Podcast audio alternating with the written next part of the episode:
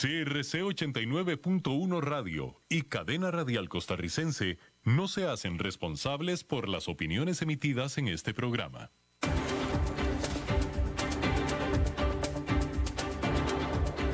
Inicia a las 5 con Alberto Padilla un programa diseñado con el objetivo de llevarte diariamente un tema de actualidad, acompañado siempre de reconocidos editorialistas, de lunes a viernes a las 5 de la tarde por CRC 89.1 Radio, a las 5 con Alberto Padilla.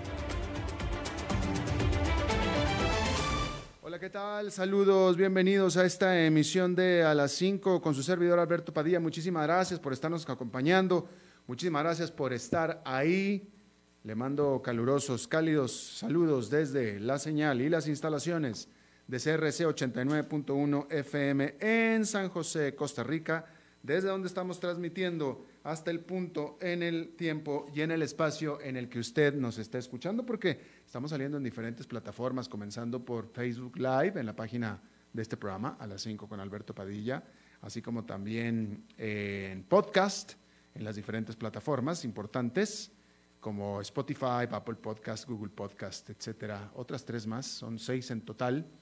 Y aquí en Costa Rica, este programa que se transmite en vivo a las 5 de la tarde, se repite todos los días a las 10 de la noche aquí en CRC 89.1 FM.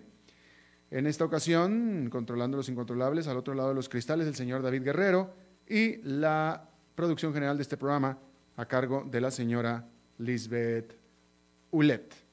Bien, hay que comenzar hablando de que y diciéndole que los inversionistas han estado pues ansiosos buscando las reafirmaciones por parte de los bancos centrales de que no cambiarán en el largo en el corto plazo, mejor dicho, sus planes para estimular la economía.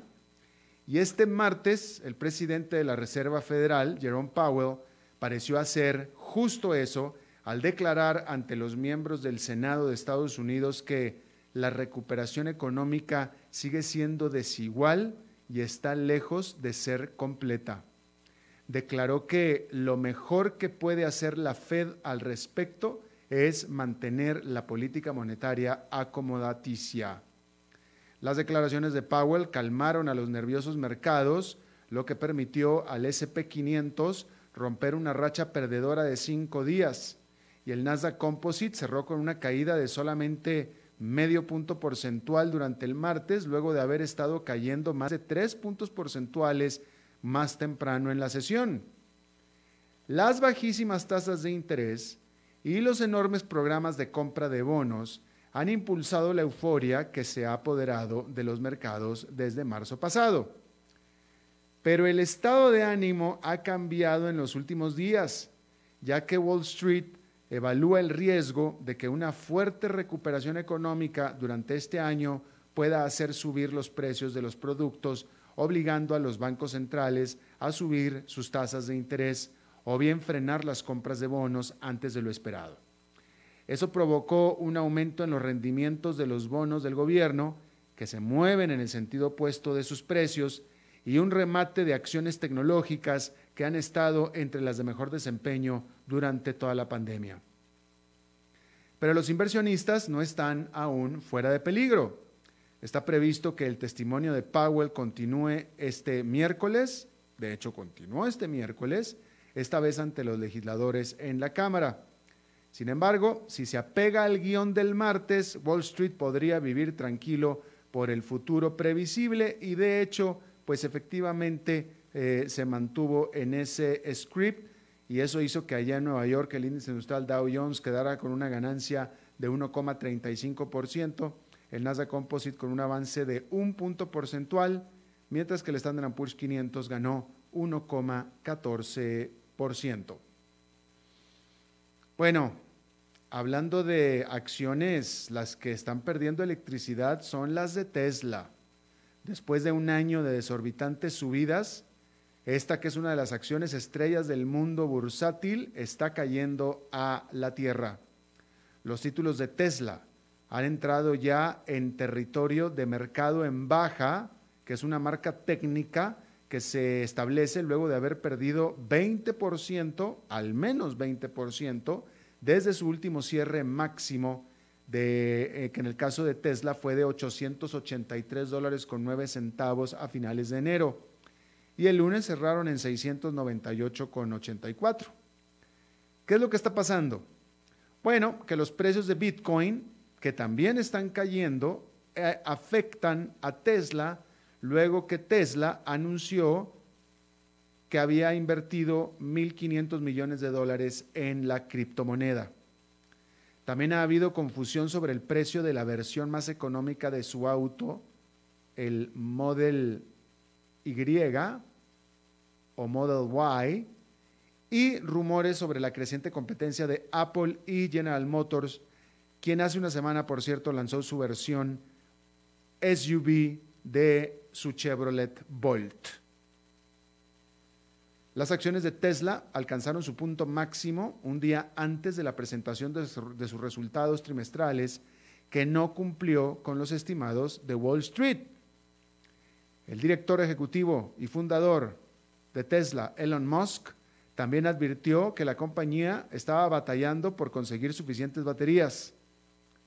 Tesla ha sido uno de los principales beneficiarios de la reciente ola alcista de los mercados. No es sorprendente entonces que sus acciones sufran a medida que el sentimiento se vuelve más cauteloso, incluso nervioso. Por tanto, los inversionistas pues sienten es tiempo de liquidar algo de las muchas utilidades obtenidas.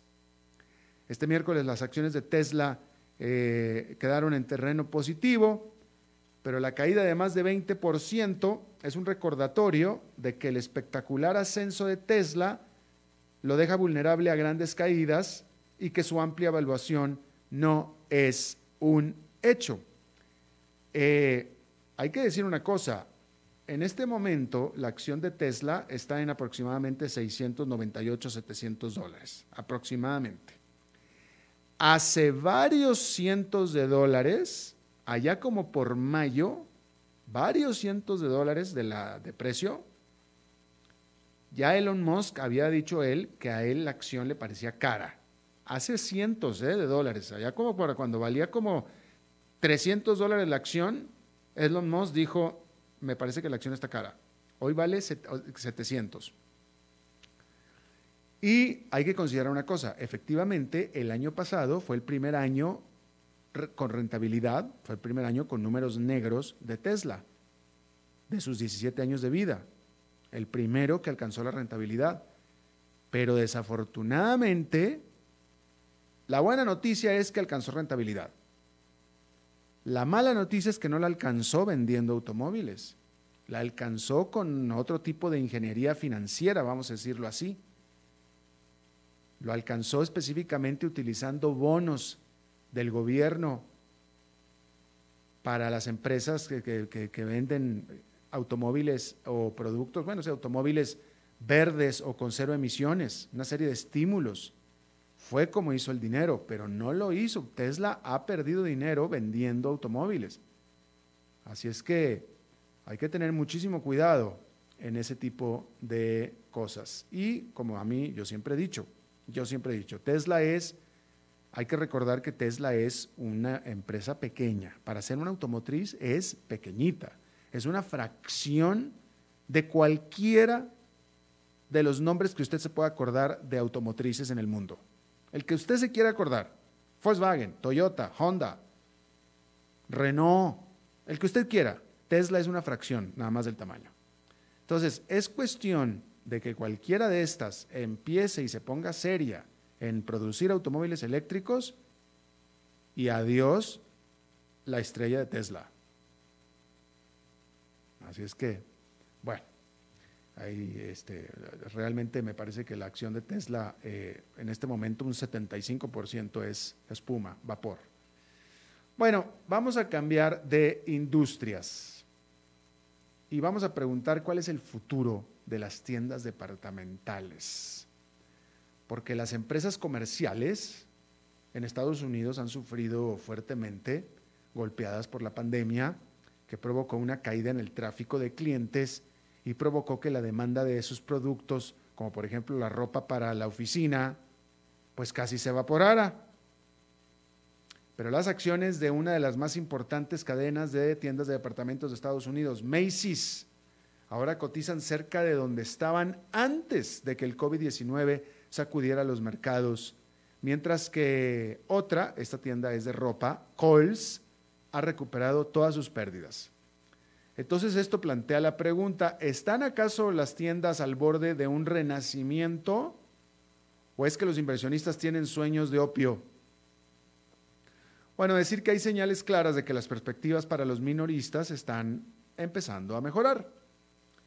Macy's sorprendió a Wall Street el martes cuando anunció que obtuvo ganancias por primera vez desde que comenzó la pandemia, generando 160 millones de dólares de utilidades durante las 13 semanas que terminaron el 30 de enero. Las acciones de Macy's subieron casi un 4%. Las ventas comerciales en Estados Unidos crecieron un 5,3% en enero en comparación con diciembre, que diciembre es de fuerte compra por temporada y mucho mejor de lo esperado, definitivamente, lo de enero. De hecho, medida, la medida de confianza del consumidor del Conference Board mejoró nuevamente durante febrero después de que aumentó también en enero. Sin embargo, los próximos meses aún, podrían ser difíciles. Durante la presentación de resultados, el CEO de Macy's dijo a los analistas que cree que las tendencias actuales se mantendrán durante la primera mitad del año. Eso significaría que las líneas de productos para trabajo desde casa y algunas líneas de lujo, como por ejemplo los cuidados de la piel de marca de diseñador, seguirán prosperando mientras que las ventas de ropa, particularmente ropa formal y semiformal, seguirán siendo débiles. Predijo que las ventas de ropa comenzarían a recuperarse durante la segunda mitad del 2021. La cuestión es que los problemas de Macy's no terminarán con la pandemia. Las grandes tiendas de departamentos tradicionales han sido aplastadas por Amazon y demás tiendas en línea también por las grandes tiendas de descuento como es Target y las cadenas especializadas de ropa de descuento como por ejemplo TJ Maxx. Ya los competidores de Macy's, que son JCPenney y Neiman Marcus, se declararon en quiebra en mayo pasado. Macy's ha estado recortando costos y está tratando de girar hacia las ventas en línea. Pero incluso bueno, predice, de hecho predice Macy's que alrededor de 10 mil millones de dólares en ventas serán digitales para el 2023.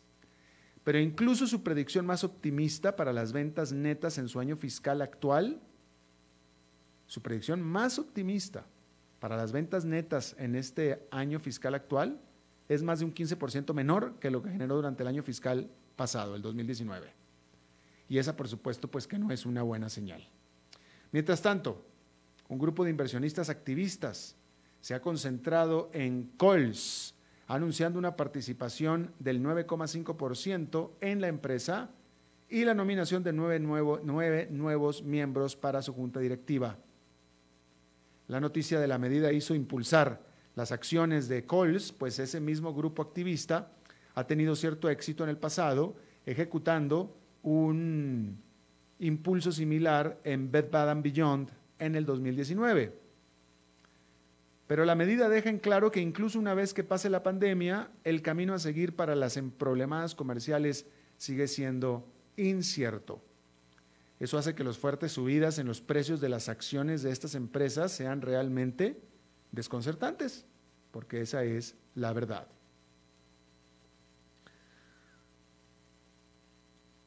Bueno, hay que decir que el Congreso de Estados Unidos inició este miércoles una serie de audiencias sobre los eventos del 6 de enero, cuando una turba de partidarios de Donald Trump arrasó en Washington, D.C., la capital de Estados Unidos. El martes escucharon el testimonio de dos de los ex altos funcionarios de seguridad del Capitolio, los sargentos de armas de la Cámara de Representantes y del Senado quienes desde entonces renunciaron. También testificaron el jefe de policía de DC, o sea, de la ciudad, y el ex jefe de la policía del Capitolio. Los senadores los acribillaron con preguntas sobre la preparación y se enteraron de que el Pentágono, que depende de Donald Trump o dependía de Donald Trump, se mostró reacio a enviar refuerzos de la Guardia Nacional. El Comité de Asignaciones de la Cámara de Representantes celebrará sus propias audiencias a finales de esta semana. Nancy Pelosi, presidenta de la Cámara de Representantes, ha pedido una comisión inspirada en la que investigó los atentados terroristas del 11 de septiembre del 2001, lo que desató una furiosa pelea por su composición. Pelosi quiere que los cuatro principales líderes del Congreso nominen cada uno a dos miembros y al presidente a tres, lo que daría a los demócratas una ventaja de siete a cuatro. El problema es que los republicanos quieren exactamente la misma cosa. Así es que ahí lo tiene usted. Bueno, la, la Unión Europea realizó este miércoles una consulta entre empleados y representantes de los trabajadores sobre las condiciones laborales en la economía bajo pedido. En inglés se le llama la gig economy. En la que los trabajos por pedido se solicitan y asignan a través de plataformas en línea, o sea, Uber, por ejemplo. Una década después de que despegara el concepto, el bloque europeo todavía está luchando con la cuestión de cómo incorporar dentro de la protección del Estado a los conductores de Uber, los repartidores, las niñeras y los contadores independientes. Esto es especialmente relevante ahora que la pandemia ha hecho que el trabajo por pedido sea más volátil y peligroso.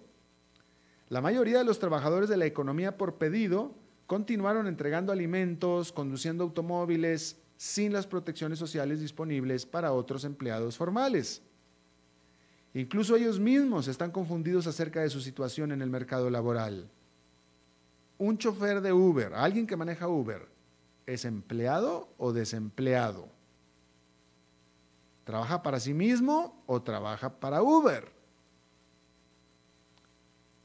La Comisión de la Unión Europea ha prometido mejorar las condiciones, pero hasta ahora solo ha sugerido modificar las reglas de competencia para otorgar a los trabajadores derechos de negociación. Mientras tanto, la Corte Suprema de Gran Bretaña dictaminó recientemente que los conductores de Uber califican para los derechos de los trabajadores, como por ejemplo el salario mínimo nacional, lo que podría acabar con el modelo de negocio de Uber, así como con el resto de sus rivales de viajes compartidos también.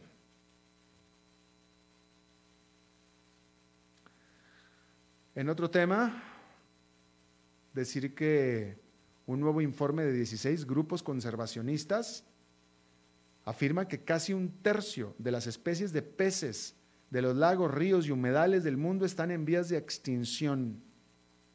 Asimismo, afirma que las poblaciones migratorias ya han disminuido en un 76% desde 1970. Y no solo los peces están en problemas. Unos 200 millones de personas en Asia, África y América del Sur necesitan pescado de agua dulce como principal fuente de proteínas y muchos también se ganan la vida cosechándolos.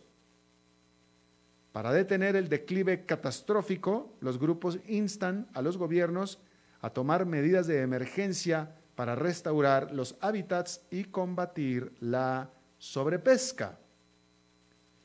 Oye, no voy a poner en duda lo que encontraron estos grupos conservacionistas, pero el que, el que vaya a pescar al lago Gatún en Panamá realmente tendría serias dudas de esto, ¿eh? Serias dudas, porque ahí en el lago Gatún, que es el que nutre al canal de Panamá, y por cierto que uno pesca con los buques pasando a unos cuantos metros de distancia, ahí uno lanza el anzuelo y prácticamente se lo arrebatan. Ahí fue un muy buen día de pesca la vez que fuimos mis hijos y yo a pescar al lago Gatún.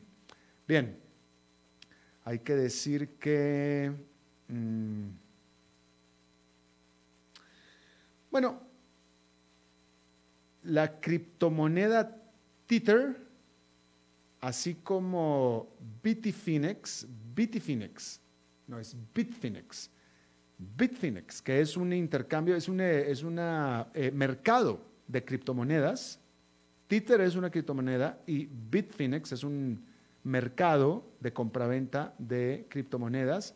Ambos acordaron pagar al estado de Nueva York 18 millones y medio de dólares de multa luego que el fiscal de Nueva York los acusara por haber eh, disimulado, por haber no reportado pérdidas por 850 millones de dólares.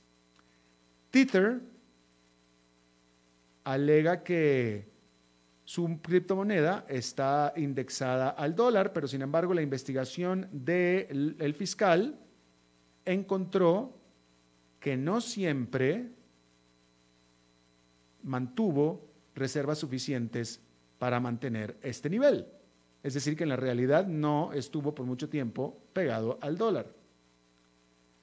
La firma iFinex, que es propietaria de ambas empresas, no admitió ni negó haber hecho mal con este pago de 18 millones y medio, que es un término legal nada más, porque los 18 millones de dólares es de castigo, pero se le perdona, se le permite no formalizar por escrito que obró mal, si es que eso sirve de algo. En teoría, sí. Bien, vamos a hacer una pausa y regresamos con nuestra entrevista de hoy.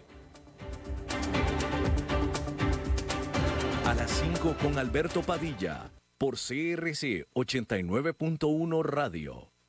¿Sabías que la división marina del grupo VIO ofrece gran variedad de accesorios y repuestos? Así es, cuentan con un gran stock de repuestos para motores de dos tiempos y cuatro tiempos marca Yamaha, accesorios para botes como direcciones hidráulicas, defensas, remos, aros y chalecos salvavidas, bombas de achique, cables de mandos, entre otros. Además, en la boutique podrás encontrar ropa, gorras y otros accesorios marca Yamaha. Puedes visitarlos en sus tres sucursales propias en San José, Sierpe y Playas del Coco, o en sus dos distribuidores en Limón y Punta Arenas.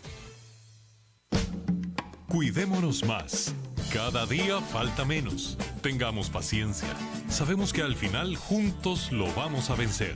Recordemos que en esta época de COVID-19 hemos logrado hacer cosas que alguna vez creíamos imposibles. Resistamos un poco, que cada día estamos más cerca de reencontrarnos. COVID-19, un problema de todos que resolvemos cada uno. Un mensaje de la Cámara Nacional de Radiodifusión, Canara.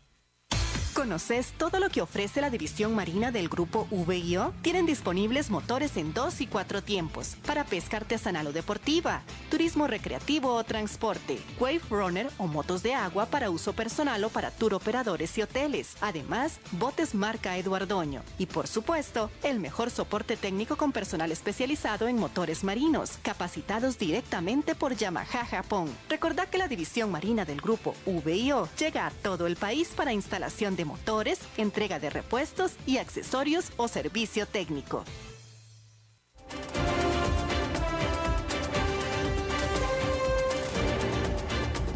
Seguimos escuchando a las 5 con Alberto Padilla. Gracias por continuar con nosotros. El lunes, en la entrevista del lunes, una entrevista muy interesante que estuvimos charlando con la incubadora de emprendimientos o de negocios de la UCR, porque resulta que la UCR tiene incubadora de negocios, la Universidad de Costa Rica. Eh, fue una entrevista muy interesante. Y ahí estuvimos hablando acerca de, pues, de los casos de éxito, los casos más notables de empresas que nacieron por la incubadora de la UCR. Y ahí hablamos de la empresa con la que vamos a hablar el día de hoy, puesto que es un caso interesante, no solamente por los orígenes, sino que encima es una empresa que logró, tuvo la visión, tuvo la oportunidad ciertamente, lo hablaremos inmediatamente, pero tuvo la visión y la oportunidad de poder adecuarse, adaptarse, transformarse con la pandemia, por la pandemia, y gracias a la pandemia resulta que tuvo un muy buen año el año pasado. Está conmigo Bernardo Escobar. Él es el fundador, el presidente de Lingo Call, basado aquí en Costa Rica. Bernardo, muchas gracias por estar con nosotros. Muy buenas tardes, don Alberto. ¿Me escucha bien?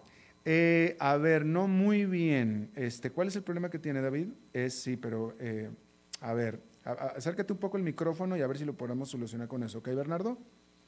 Sí, ¿me escuchan mejor ahí? Eh, tal vez un poquito mejor. ¿Le damos, David, le damos para adelante o lo intentamos otra vez? ¿Estamos bien? El micrófono. Entonces le damos para adelante. Ok, bueno, vamos a tratar de, vamos a intentarlo, eh, Bernardo. se oye medio, medio como, como que está tapado ahí el micrófono tuyo. Oye, cuéntanos. Yo creo que la primera pregunta que te voy a hacer es, ¿qué era originalmente Lingo Call y cómo se transformó y qué es ahora después de la pandemia? LingoCall originalmente desde el 2017 era una plataforma para que una persona se conectara a una videoconferencia y solicitara el servicio de un intérprete profesional en alguna combinación de idiomas, incluyendo 25 combinaciones de idiomas, solo una persona como usuaria, dos invitados y un intérprete. ¿Qué es ahora LingoCall?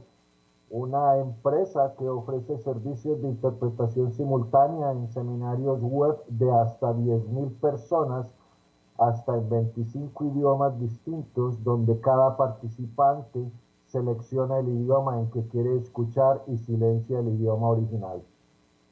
Eh, Eso es. Y, de qué manera eh, se tuvieron que transformar ustedes o adecuar a la pandemia? ¿Cómo, cómo, cómo se, eh, sí, cómo se transformó el negocio por la pandemia.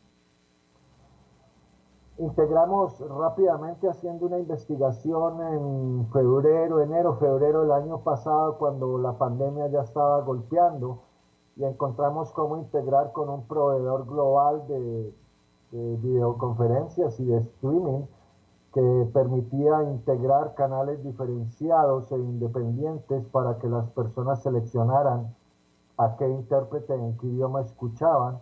Nos movimos muy rápido, en tres semanas lo hicimos, empezamos a publicitar y en marzo explotó el proyecto. De hecho, en los últimos 10 meses hemos conectado a más de 7.500 personas en más de 10 idiomas de 5 continentes en 213 videoconferencias y 19 webinars o seminarios web que han representado 311 mil minutos de servicios de interpretación remota sobre videoconferencia. Nuestras ventas de este año en dos meses hemos vendido más de lo que vendimos el año pasado. para que se imagine un poco cómo la pandemia nos disparó. O sea, ¿me estás diciendo que durante enero y febrero ya vendieron más de lo que vendieron en todo el 2020? Sí, señor. Oh, y si las cosas siguen como van, vamos a triplicar, por lo menos, siendo conservador, triplicar las ventas del año pasado. Las ventas del año pasado fueron 8K en dólares. 8K. Y ya voy por 100K en, en estos dos meses. ¿A qué te refieres con 8K? 80 mil dólares. Ah, 80 mil. Y, ya hemos cotizado 100 mil dólares en estos dos meses. Bueno, no se ha terminado febrero y ya llevamos cotizados Excelente. Ahora, eh, eh, Lingo Call es una empresa tica basada en Costa Rica, pero sin embargo el servicio es internet mundial. Sí, señores, operamos globalmente. Tenemos una red de 900 intérpretes a nivel mundial. Aquí en Costa Rica tenemos como 50 cubriendo más o menos unos 8 idiomas y a nivel global cubrimos 25 idiomas y nuestro eslogan dice que si no tenemos el intérprete de la combinación requerida, eh, lo conseguimos en tres días. Claro. Y lo cumplimos. Ahora, pero dime una, dime una cosa, Bernardo. Ustedes, antes de la pandemia, ustedes ofrecían servicios de interpretación eh, en in situ, presencial, ¿no es cierto?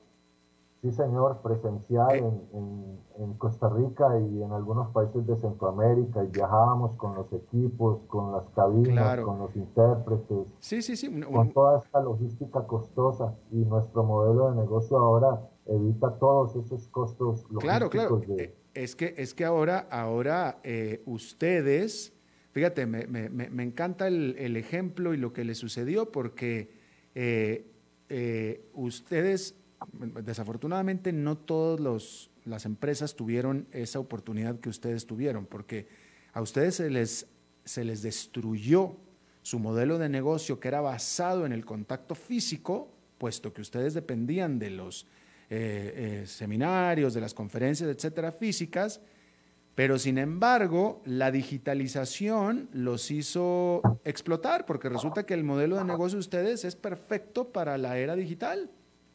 Así es. Así es.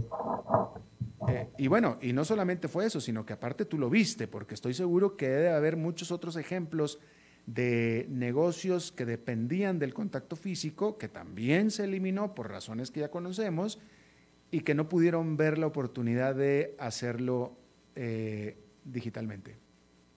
Así es, y siendo positivo, la digitalización abrupta de Latinoamérica presenta grandes oportunidades. Todos sabemos ya los problemas que presenta la pandemia, pero si uno investiga un poco el comportamiento del mercado, las capacidades de uno, cómo podría transformar el negocio, resultan alternativas y oportunidades muy interesantes. Yo soy muy positivo de cómo veo las cosas e invito a todo el mundo que piense un poco cómo se puede redefinir, reinventar para esta, digamos, este nuevo mundo. Claro, claro. Eh, eh, sí, sí, porque de nuevo, eh, voy a reiterar, son, son, en, tu caso son dos elementos. uno, que tu modelo de negocio podía replicarse, definitivamente replicarse, pero también prosperar en la era digital pero aparte que tú te diste cuenta de eso, porque de nuevo, reitero, ha de haber, otros modelos de negocio que también pueden prosperar en la era digital, pero el líder no, no lo ve, no lo, no, lo, no lo ve. Sí, mi gran consejo es que investiguen mucho, lean muchísimo, busquen qué está sucediendo en otros mercados, en otros países, pero constantemente, obsesivamente y con mente abierta y lo dialoguen y hagan lluvias de ideas y algo resulta, estoy seguro, independiente del sector, eh, hay que moverse muy rápido e investigar mucho. Ahora, dime una cosa, cuando empezó la pandemia y viste que se cancelaron de cuajo todas las conferencias, etcétera, tuvo que haber, tuvo que haber, tuvo que haber habido un momento en el que te asustaste. enero, febrero y marzo, sobre todo enero y la mitad de febrero estábamos asustadísimos porque la plataforma que ya teníamos para brindar los servicios no era colaborativa, era solo cuatro personas en una reunión y nos había costado mucho convencer al mercado que nos usaran. Cuando inició la pandemia y logramos tener la, eh, la integración, lo primero que hice fue publicar en mis redes eh, de manera orgánica que yo regalaba el servicio a todo el que necesitara asistencia lingüística por la pandemia. Y no nos pusieron mucho cuidado, pero fue cuestión de tiempo y de insistencia perseverante publicando en las redes todo orgánico hasta que ya en marzo instituciones como el ICA, como el CATI, como la Universidad de Costa Rica, como Fair Trade International de Alemania, Class Comercio Justo de El Salvador, etcétera, etcétera, empezaron a preguntarnos y yo a todo el mundo le regalé el servicio inicialmente para tener una entrada, para mostrarle el valor agregado. Me tocó regalar mucho dinero al comienzo, pero se hizo una siembra muy importante, muy, muy importante. Tenemos clientes eh, prácticamente en los cinco continentes y, la verdad es que estamos muy contentos y muy agradecidos con tres personas o tres entidades, una con auge otra con nuestros intérpretes y otra con nuestros clientes. No, como tú dices, eh, hiciste una siembra que estás cosechando en este momento. Así es. Eh, eh, para tus compañeros emprendedores, hay mucha gente que quiere emprender, ¿no? Y no sabe cómo acercarse a una incubadora o cómo una incubadora los puede ayudar. ¿Cómo te ayudó a ti, en este caso, Auge, la incubadora? Cuando uno tiene una idea o detecta una idea, uno piensa que va a arreglar el mundo primero y que la idea de uno es la mejor del mundo. Cuando se acerca a una, a una incubadora como Auge, donde hay una metodología, lo aterrizan a uno para bajar de todos esos sueños a ideas muy concretas, para hacer la validación inicial del mercado, para ver si hay un potencial, y lo convencen a uno de que se enamore del problema y no de la solución de hecho, mi solución no era con la que explotamos, me explico. Eh, entonces, ese conocimiento en la práctica que ellos ya han evaluado muchos proyectos, puede que ellos no sean emprendedores o industriales o inversionistas, pero han evaluado muchos proyectos, han visto muchos fracasos y muchos éxitos. Esa metodología y esas preguntas que le hacen a uno una pregunta y uno se demora cuatro semanas respondiendo, esas preguntas son las que le agregan valor al emprendedor y uno se tiene que guardar el orgullo y darse cuenta que si los demás no le están entendiendo es que uno no ha sido capaz de explicarse bien. Es un proceso muy bonito y uno sin una incubadora no puede. Además, por la incubadora tuve acceso a tres grants o dineros otorgados por el gobierno de Costa Rica, por Banca para el Desarrollo y por el MISIP para poder hacer todas estas integraciones y todo esto que hicimos el año pasado, desde hace dos años. Eh, le recomiendo a todo el que quiera emprender que se acerque a una incubadora. Le dan a uno mucha estructura de pensamiento y mucha metodología para que uno haga la tarea. O sea, la incubadora no le hace a uno la tarea, pero lo guía para que uno haga las tareas. Sin las tareas no es posible salir adelante. Claro, y ahora que ya tienes tu empresa andando y que está esta empresa desarrollándose de manera explosiva, incluso eh, eh, viéndolo en retrospectiva, ¿hay algo que tú ya, con la experiencia que tienes, ya que viviste el proceso de la incubadora, ¿hay algo que tú crees que las incubadoras, no, auge en el caso este, pero las incubadoras en general, debieran de hacer mejor o, de, o, que pudiera ser de más eh, ayuda práctica? Sí, de manera muy positiva, siempre lo he dicho en la comunidad y a Auge y a, muchos escenarios donde me ha tocado exponer o pitchear, como le decimos nosotros, hacer un 30 con pitch o algo así. Eh, hay que reforzar mucho más la capacidad de darle a uno herramientas para la internacionalización, no tanto para conseguir fondos. Uno al inicio piensa que el problema es de dinero y el problema no es de dinero, el problema es de estructurar las ideas y saberlas vender y lograr el, lo que llamamos la atracción de mercadeo. Y en eso hay que reforzarlo muchísimo. Lógicamente uno no toca las puertas de los mercados internacionales sin haber pasado por donde asustan, dicen, ¿no? Ya haberse equivocado, haber llorado, mientras más rápido uno se equivoque, más rápido aprende. Pero en términos generales, el ecosistema en Costa Rica debe reforzar no solo auge, un poco la capacidad de tener herramientas y contactos para internacionalización. No es que no lo hagan, pero hay que reforzarlo mucho más. Claro, ¿y cuál sería la manera de reforzarlo?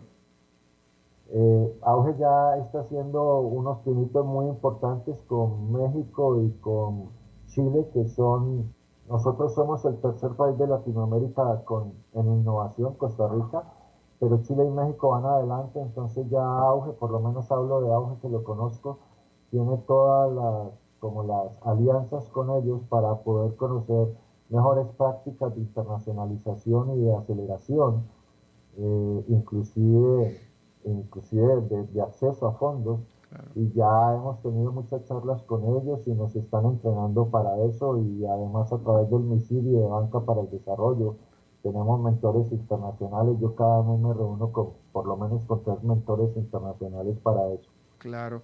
Es, ya se está haciendo algo, pero hay que reforzarlo mucho más. Eh, ¿cómo, ¿Cómo un emprendedor como tú maneja, sobrevive eh, un crecimiento tan explosivo de tres veces o más en solamente un año? ¿Cómo, cómo, cómo, cómo, cómo eh, porque es, un, o sea, se suena muy lindo, suena muy lindo, muy bonito, pero debe ser algo bastante impresionante en el sentido de mucho trabajo, mucho, un reto importante. Sí, señor, trabajando más de la cuenta es indudable que tiene que haber un aporte de sacrificio si quieres cosechar lo sembrado identificando a través del tiempo personas que uno pueda llamar y decirle que necesito una semana, me está explotando y a la otra semana ya no te necesito y eso se construye a través de los años. Yo para tener una red de 900 intérpretes me demoré tres años y medio haciendo lobby, convenciéndolos, entrenándolos, capacitándolos y así hice con personas que me rodean, que me ayudan cuando la carga de trabajo está muy grande y mi familia pues que me ha aguantado, le soy sincero, o sea, la familia tiene que estar preparada para aguantar a un emprendedor porque esto es con alma, corazón y cuerpo dedicado a esto y, hay momentos muy estresantes donde la carga de trabajo es muy alta. Por supuesto. Bernardo Escobar, eh, fundador y CEO de Lingo Co. aquí en Costa Rica, te, bueno, te felicito mucho, que sigan los éxitos y muchas gracias por charlar con nosotros. Muchas gracias, don Alberto, y muchas gracias por la oportunidad de exponer un poco sobre el ecosistema de emprendimiento de Costa Rica. Claro que, sí, que siga el éxito. Gracias. Vamos a hacer una pausa y regresamos con Fernando Francia. A las 5 con Alberto Padilla, por CRC 89.1 Radio. Cuidémonos más. Cada día falta menos. Tengamos paciencia. Sabemos que al final juntos lo vamos a vencer. Recordemos que en esta época de COVID-19 hemos logrado hacer cosas que alguna vez creíamos imposibles. Resistamos un poco, que cada día estamos más cerca de reencontrarnos. COVID-19, un problema de todos que resolvemos cada uno. Un mensaje de la Cámara Nacional de Radiodifusión, Canara. ¿Conoces todo lo que ofrece la división marina del grupo VIO? Tienen disponibles motores en dos y cuatro tiempos para pesca artesanal o deportiva, turismo recreativo o transporte, wave runner o motos de agua para uso personal o para tour operadores y hoteles. Además, botes marca Eduardoño y por supuesto, el mejor soporte técnico con personal especializado en motores marinos, capacitados directamente por Yamaha Japón. Recordad que la división marina del grupo VIO llega a todo el país para instalación de motores, entrega de repuestos y accesorios o servicio técnico.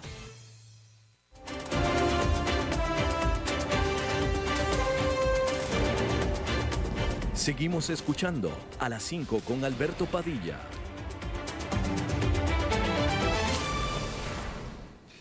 Bueno, los jueves son de Fernando Francia, pero esta semana por razones de logística le pedimos a Fernando que viniera en miércoles. Fernando, ¿cómo estás? Y aquí estoy, como siempre, a tus órdenes y a las órdenes de la gente que nos escucha. Y eh, les pido, a vos no te lo puedo pedir porque todavía tenés unos minutos de programa, pero que salgan a la ventana a ver ese atardecer brutal que va a ver, que está iniciando en este instante con un sol naranja espectacular en San José. Bueno, pues dichosos ustedes que lo pueden ver. Yo aquí estoy encerrado este, sin poderlo ver, pero estoy seguro que debe estar primoroso ese atardecer. Y cuando salgas de la radio vas a ver todavía el, dejo, el final de ese, de ese celaje impresionante. Vamos a ver. Bien, qué, interesante programa hoy, qué interesante eh, cómo este auge eh, de, la Universidad de Costa Rica puede eh, fomentar tanta cosa, ¿no? Tanta cosa maravillosa.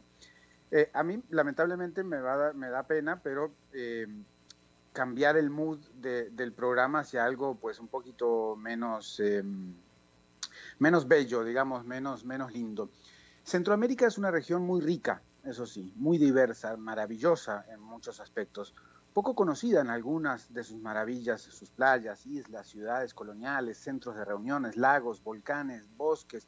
Hay un poco de todo, una región realmente privilegiada, pero también una región muy golpeada. Por ejemplo, voy a contarles cinco historias eh, que, que, son dolorosas. Me ha tocado eh, trabajar, cubrir o, acompañar algunas de esas historias. Por ejemplo, Marvia se levantó muy temprano un día, hace algunos años, salió a una oscuras para una travesía que muchos han hecho desde hace muchos años, incluso antes que ella naciera. La gran mayoría lo ha hecho por necesidades económicas, pero ahora también lo están haciendo tratando de escapar de las persecuciones. Ella, Marvia, logró pasar, vive ahora en tranquilidad en Costa Rica, pero sigue siendo una fuerte activista, desde fuera, por los derechos en Nicaragua. Ha visto cómo la violencia se ha desbordado y cuando esa violencia llega desde el propio Estado, desde las instituciones que deberían protegerte, se hace urgente levantar la voz, piensa. Su éxodo, parecido al de miles de compatriotas, fue en 2018. Ada, madre muy joven, cruzó casi caminando miles de kilómetros, huyó de la violencia de grupos armados, bandas, maras, huyó también de la miseria, del abandono. Ahora es difícil saber su causal exacta por haber sumado, por haberse sumado a las caravanas de migrantes, como les llamaban, aunque incluyera refugiados. Son flujos mixtos que buscan un mejor futuro, salen de Honduras, de Centroamérica, atraviesan México y muchas veces llegan hasta Tijuana, donde comienza la patria, dice en un gran cartel el ayuntamiento de allá. Para algunos termina allí esa patria latinoamericana. Esperanza es una mujer mayor en los ochentas, perdió a cinco de sus seis hijos. Es salvadoreña y el ejército se llevaba a los niños de apenas 12 años o más para reclutarlos y hacerlos participar de una guerra fratricida. Eran los 80, el terror patrullaba las calles de los pueblos sin importar su tamaño. Hoy ya es diferente. La guerra terminó hace casi 30 años, pero sus hijos siguen desaparecidos. Ella quiere justicia, quiere verdad. 30 años de búsqueda y no es la única. Juan salió un día desde Guatemala, sin caravana, pero hacia el mismo destino. Llevó a su hijo, porque habían dicho que con niños lo dejarían entrar a Estados Unidos. Fue tal la desesperación que en su pueblo una escuela tuvo que cerrar, no había niños que fueran a estudiar. Muchos de esos padres fueron separados de sus hijos, deportados de regreso al sur, mientras que los niños se mantuvieron prácticamente presos sin su compañía. Algunos lograron el ansiado reencuentro. En Honduras, un pueblo entero exige el derecho a decidir sobre sus tierras ancestrales, sus ríos, su diversidad, sus comunidades.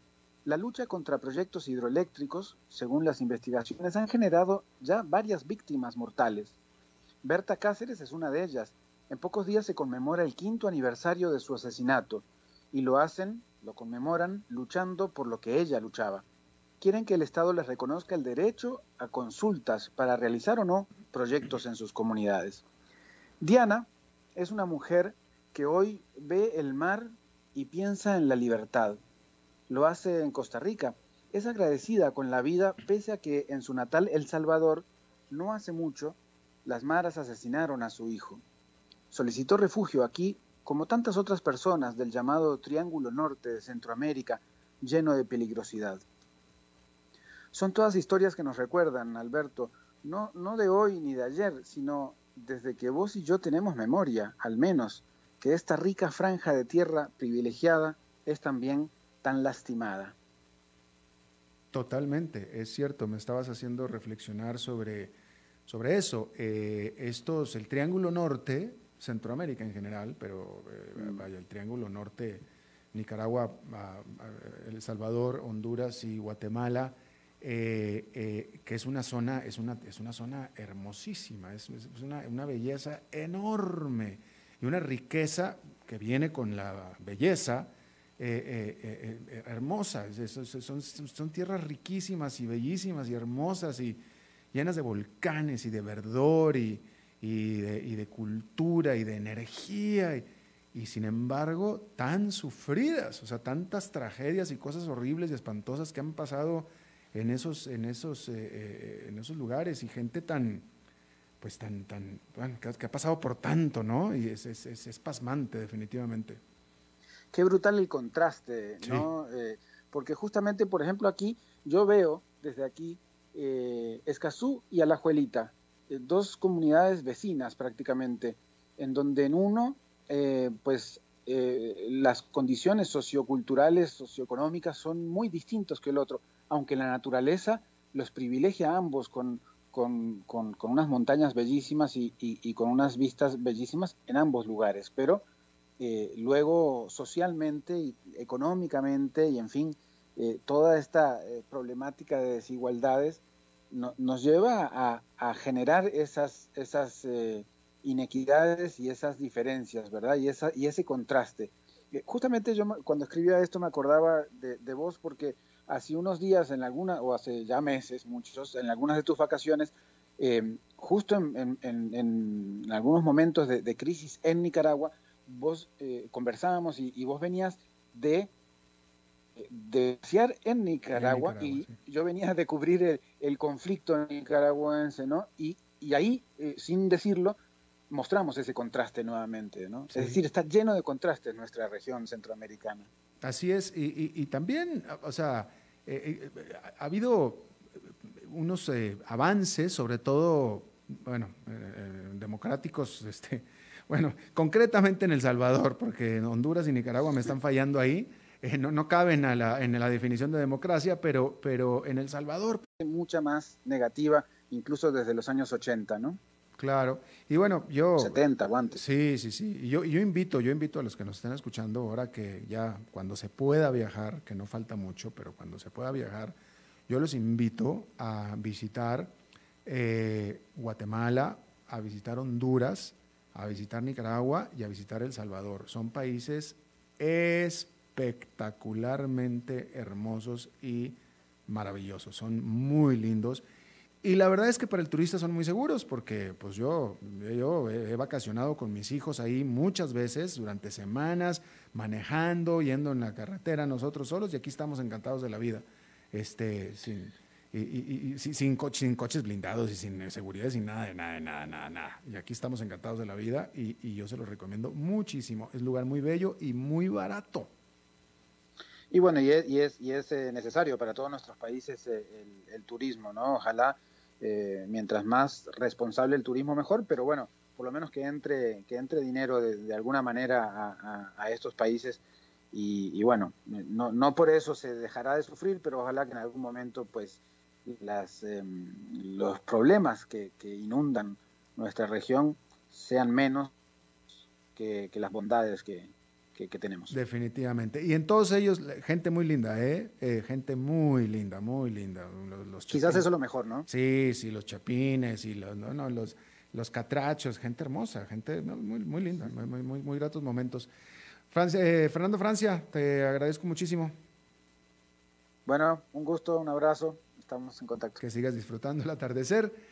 Bueno, y eso es todo lo que tenemos por esta emisión de A las 5 con su servidor Alberto Padilla. Muchísimas gracias por habernos acompañado. Espero que termine su día en buena nota, en buen tono y nosotros nos reencontramos en 23 horas. Que la pase muy bien.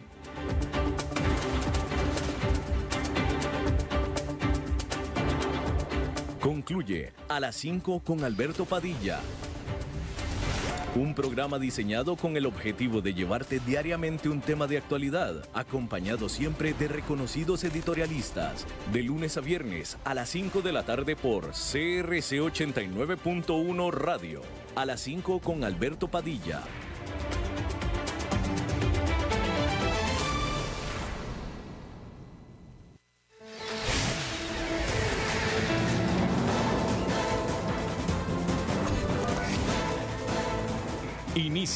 El resumen informativo en noticias CRC 89.1 Radio.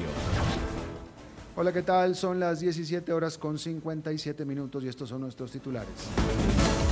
La vacunación contra el COVID-19 para el segundo grupo prioritario comienza con 148 mil adultos mayores de 80 años. Funcionarios y estudiantes de universidades estatales se manifestaron contra reforma de empleo público.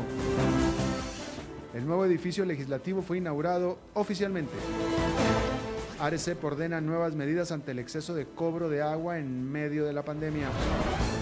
En el mundo, la FDA respaldó la vacuna contra el COVID-19 de la Johnson Johnson. En los deportes, el Real Madrid y el Manchester City triunfan en sus partidos de los octavos de final de la Liga de Campeones. Salud.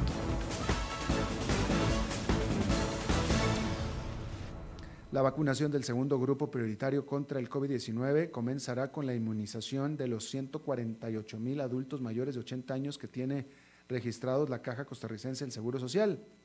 Este colectivo de vacunación está compuesto por las personas de 58 años de edad en adelante. Sin embargo, por un asunto de cantidad de dosis disponibles, las autoridades de salud decidieron empezar con los adultos mayores de 80 años. A partir de esta semana, un 80% de las dosis nuevas que lleguen al país se utilizarán en el segundo grupo y un 20% en el primero, grupo prioritario, el cual está compuesto por el personal de salud y demás personas que están en la primera línea de atención de la pandemia, como son policías y socorristas. Universidades. Los funcionarios y estudiantes de las universidades públicas se manifestaron este día por la mañana frente a la Asamblea Legislativa en contra del proyecto de empleo público. La protesta se realizó durante la inauguración del nuevo recinto legislativo.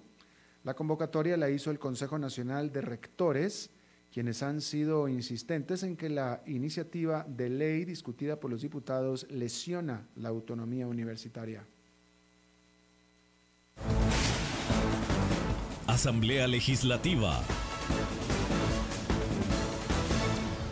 Bueno, y el edificio de la Asamblea Legislativa fue inaugurado la mañana de este miércoles en una actividad que contó con la participación de los presidentes de los tres supremos poderes.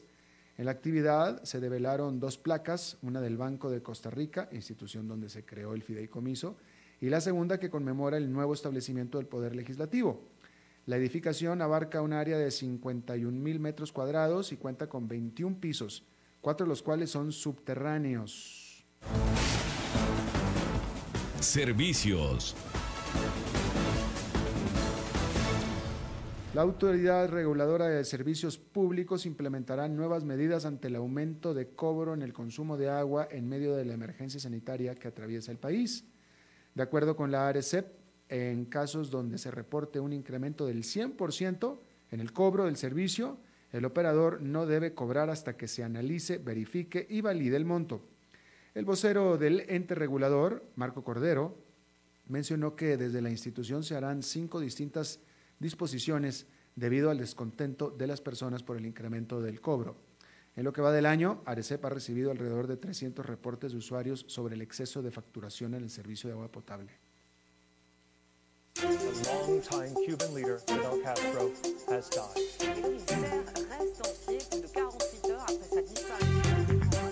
Internacionales. La vacuna de la Johnson Johnson otorga protección contra el COVID-19 según el análisis realizado el miércoles por los organismos reguladores de Estados Unidos que sienta las bases para una decisión final sobre una nueva inyección más fácil de usar para ayudar a controlar la pandemia. Los científicos de la Administración de Alimentos y Medicamentos de los Estados Unidos confirmaron que la vacuna de Johnson Johnson tiene una eficacia de alrededor del 66% en la prevención del coronavirus de moderada a grave. Esta vacuna solo requerirá de una sola dosis en lugar de dos.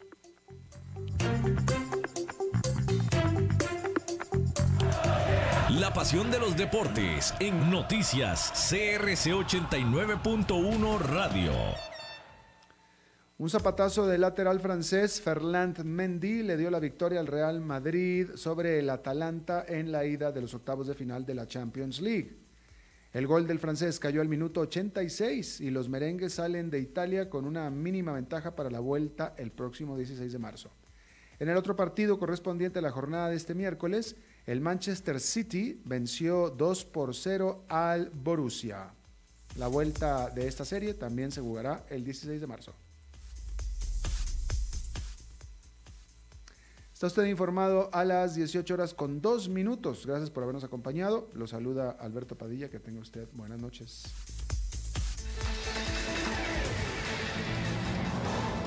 Más noticias en nuestra web, crc891.com. Seguimos en Facebook, Instagram y Twitter como CRC891 Radio y en Telegram como Noticias CRC. Más noticias cada hora.